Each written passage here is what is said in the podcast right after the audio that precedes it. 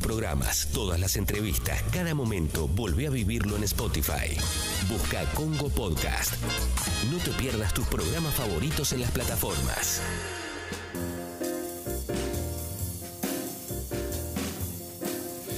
Vamos a hacer un shot y un café veloz, todos juntos. ¿eh? Varias cositas para charlar en este día. 8M, hay paro de mujeres por día internacional de las mujeres, hay paro internacional feminista. ¿eh?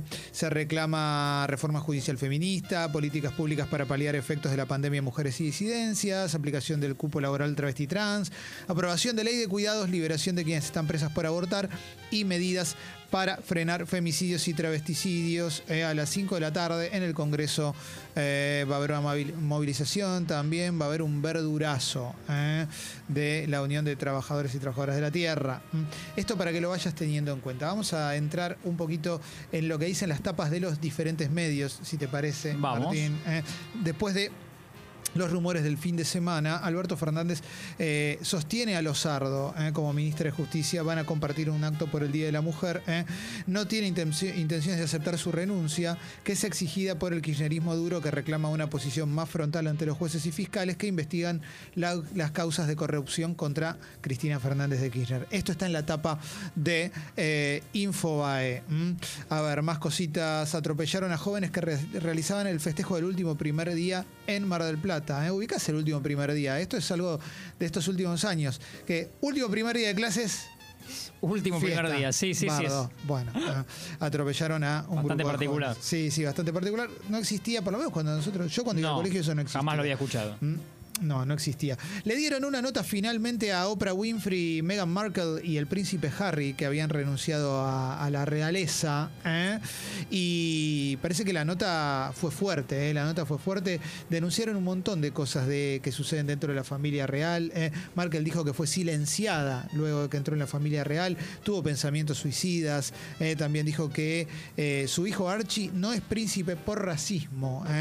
Contó también un día que Kate Middleton, su cuñada, Sí. la hizo llorar, etcétera, etcétera. Linda familia, ¿eh? está bueno. Familión, sí. Vamos para allá, ¿no? Tremendo, tremendo. Y Harry se encuentra alejado de su padre de, de William y decepcionado con Carlos. Al revés, alejado de su hermano William y decepcionado con, Claro, con su de ella padre. lo que sabíamos tal vez a modo más mediático, los que consumíamos alguna que otra serie, ella estuvo en más de una, yo miraba Sí. Suits, por ejemplo, en la que ella Exacto. era de las protagonistas, que por supuesto había dejado toda su carrera de lado eh, para abocarse a lo, a lo legal y a lo que implicaba ser la pareja de. Totalmente, totalmente.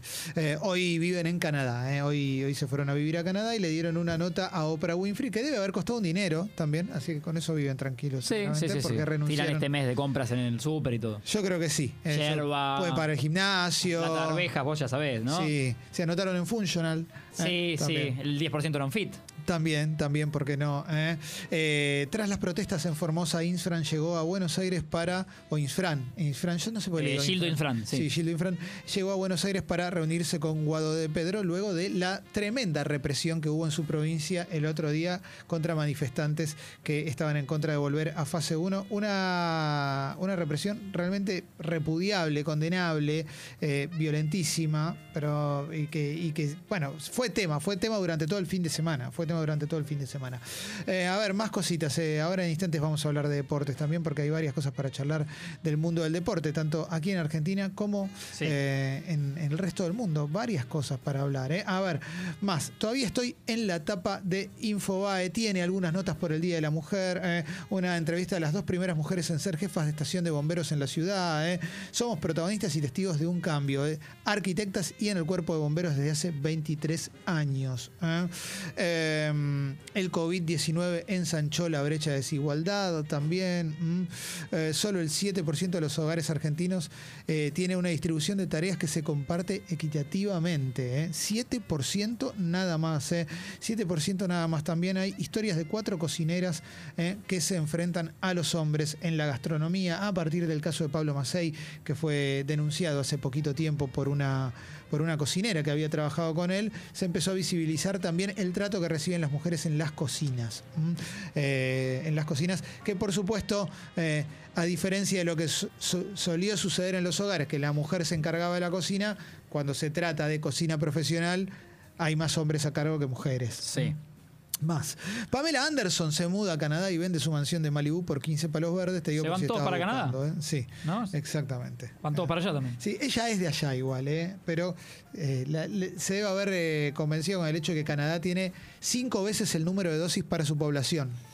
Hay países que no tienen nada, Canadá compró de más. Mira, abrazo a mi primo Pablo que vive en Canadá. Mirá, un gran, gran abrazo, Pablito. que vive en Canadá es lo mismo decir que está en Canadá. En Canadá. Ah, Eso no, no, no, no, ok. no, no, él ya hace un tiempo reside. Sí, seis años sin Gerardo Sofovich, eh, otra nota de, de Infobae, seis años ya de, la partida de Gerardo Sofovich, que se fue un día de la mujer. Sigo con más cositas, cumple 80 años Palito Ortega, también. mm. Eh, Human Rights Watch alertó sobre serias limitaciones a la libertad de expresión en Formosa. ¿eh? Esto tiene que ver también con lo que fue el otro día la brutal represión. Bueno, sigo, sigo con más cosas que voy encontrando. El diario AR tiene una muy buena cobertura del 8M, esto lo habíamos comentado al principio. eh, un femicidio cada 29 horas hay. También comentamos una nota en la apertura del programa sobre las, las marcas del machismo en la ciudad de Buenos Aires, en los nombres de las calles o en obras que, se le, que fueron hechas, por ejemplo, por un hombre y una mujer y solo se recuerda el nombre del hombre. ¿m? Eh, a ver, ocho buenas noticias para las mujeres eh, del mundo. Este 8M, dice una nota del diario AR, vamos a ver. ¿De qué habla? ¿A qué se refiere? eh? Kamala Harris, primera mujer vice- vicepresidenta en Estados Unidos, eh, la vicepresidenta de Joe Biden. eh. Argentina legalizó el aborto el 30 de diciembre. A ver qué más. Escocia y Nueva Zelanda ofrecen gratuitamente productos para la menstruación. Sudán ilegaliza la mutilación genital femenina. Ngozi Okonjo-Iweala, primera directora de la OMC, Organización Mundial de Comercio. eh. Sierra Leona levanta la prohibición de que las niñas embarazadas asistan a la escuela. eh. República Dominicana prohíbe el matrimonio infantil. Algunas noticias no la puedes creer, ¿no? Decir, pero No. ¿cómo lo prohíben ahora? ¿De cuándo venía esto? Dos mujeres ganaron el premio Nobel de Química por primera vez. eh. Son algunas de las buenas noticias, son las buenas noticias que publica el diario AR dentro de eh, este número especial dedicado al 8M. ¿m? Eh, en el, im- el impacto de la pandemia, las tareas domésticas y de cuidado recayeron mayoritariamente en las mujeres durante este último año de pandemia. ¿eh? Se intensificó eso. También destacan la entrevista que Meghan Markle y el príncipe Harry dieron a Oprah Winfrey, en la cual Meghan Markle acusa de racismo a la familia real británica y dijo que pensó en suicidarse. Em, a ver, ¿qué más tenemos? ¿Qué más tenemos? Estábamos en el diario AR, veníamos de Infobae. Vamos a la tapa de la Nación. ¿eh? Y dice, los sardos resisten el cargo en Ministerio de Justicia para evitarle un desgaste mayor al presidente. También presión kirchnerista a Massa para que active la investigación judicial. ¿eh? Tragedia en Ruta 9, chocaron un ómnibus y un utilitario. Hay tres muertos. ¿eh? Eh, también sanción de la corona para Harry y Meghan Markle por la nota que dieron. Bueno, del 8M tenés que bajar bastante, tenés que bajar bastante para encontrar eh, algo sobre el 8M en la tapa de La Nación. Lo estoy buscando todavía, ¿eh? lo estoy buscando todavía, mm, porque tiene notas de un millonario que salía a cazar, una nota sobre Patricia Ulrich rodeándose de leales, presionando a la reta por el armado de listas, ¿eh? Araceli González con coronavirus. Y nada más. Acá, bien a- abajo, abajo, bien chiquitito, Ah. eh, 8M, marchas al Congreso y el Obelisco para visibilizar reclamos de género. eh. Eh, es impo- importante impulsar la paridad de género en la justicia, dijo Elizabeth Gómez Alcorta.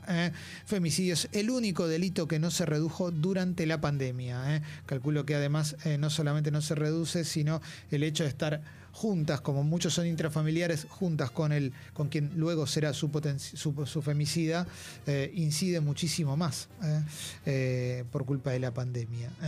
Bien, vamos ahora una cosita más y ya vamos a ir cerrando este resumen de noticias para pasar al café veloz. También tapa de página 12, a ver qué vamos encontrando, pero página 12 obviamente te habla de las demandas del 8M, bien grande, y como me resulta imposible de renovar la página, vamos directo al café veloz, Martín, dale.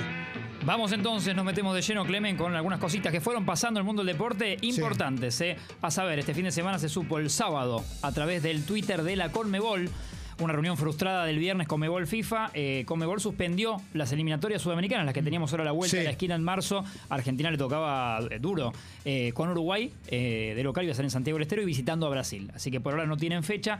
Esto se debe básicamente a que tanto la Premier League como la Bundesliga y otras ligas de Europa, pero principalmente son las dos más fuertes en no querer ceder a sus jugadores.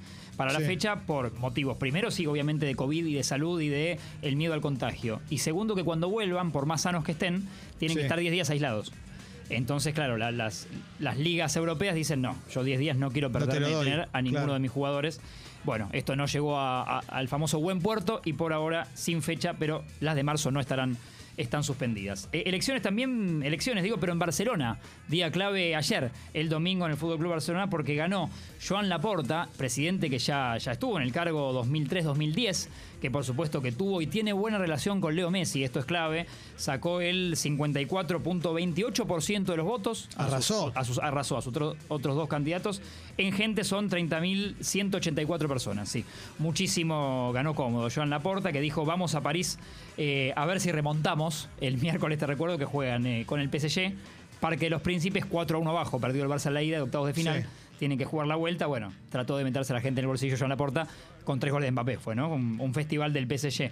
Y votó Leo Messi. Esto es una novedad porque en, otras elecciones del Barcelona, desde que Leo jugador, no había votado, no, no, no eligió ir. Esta vez fue con Tiago, con su hijo. Se sacó una foto en el.